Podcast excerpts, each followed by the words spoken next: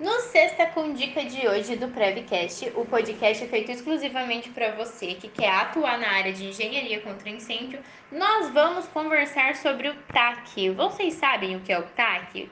Como que é o nome disso na sua região? Conta para mim depois lá no Instagram, porque aqui não tem como comentar, né?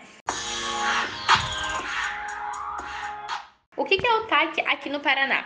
É o termo de ajustamento de conduta o que, que isso quer dizer? Ele é um termo, um, um documento que eu protocolo no quartel solicitando que o meu prazo para executar todas as medidas da minha edificação seja maior. Como assim? Ó? Vamos lá. Pega o exemplo que eu vou dar para vocês. Tem uma edificação que já existe ou que vai ser construída e ela precisa de hidrante, alarme, chuveiro automático, todas as medidas básicas e mais várias medidas complexas.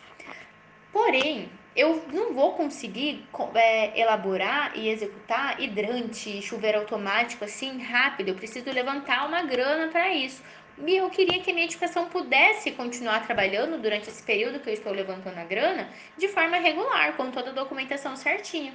Para isso, existe o TAC, que é esse termo que eu vou solicitar para o bombeiro um prazo para executar essas medidas mais complexas eu preciso garantir que as medidas básicas de segurança estão instaladas e de acordo com o projeto dentro da minha edificação.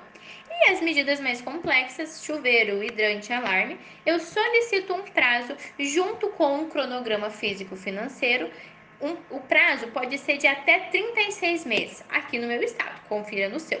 Eu solicito esse prazo para que eu faça essas adequações. E aí, essa documentação, ela vai lá para a comissão técnica e o bombeiro ele vai analisar se é viável ou não, se pode fazer isso ou não. Caso possa fazer, ele libera isso, libera sua documentação, libera sua vistoria, o seu certificado, se as medidas básicas estiverem tudo de, ok, né, tudo certo, de acordo com o projeto.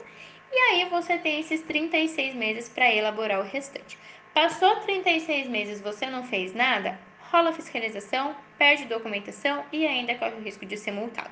Então, o TAC ele é uma ótima saída para a gente conseguir a documentação, mesmo quando tem algumas exigências muito complexas que eu preciso de um tempo maior para ser feito. Porém, tem que cuidar com o prazo para que se ele se expirar e você não tiver executado, a multa pode ser bem salgada.